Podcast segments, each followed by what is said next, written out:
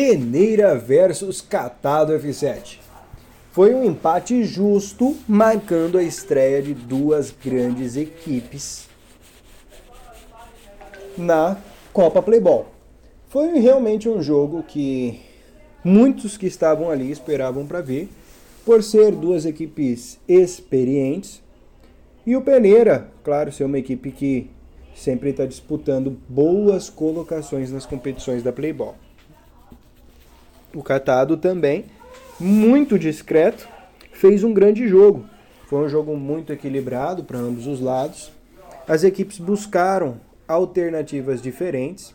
A equipe do Catado já no primeiro tempo tentou matar o jogo.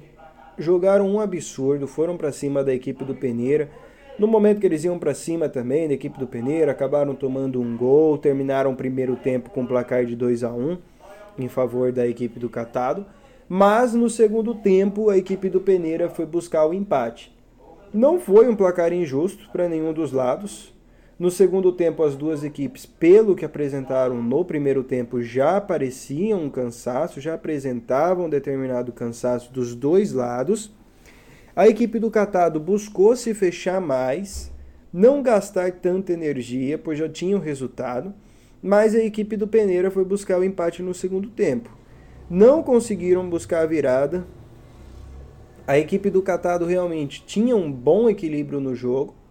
E o Peneira gastou assim, como que sua última dose de energia para conseguir buscar o empate.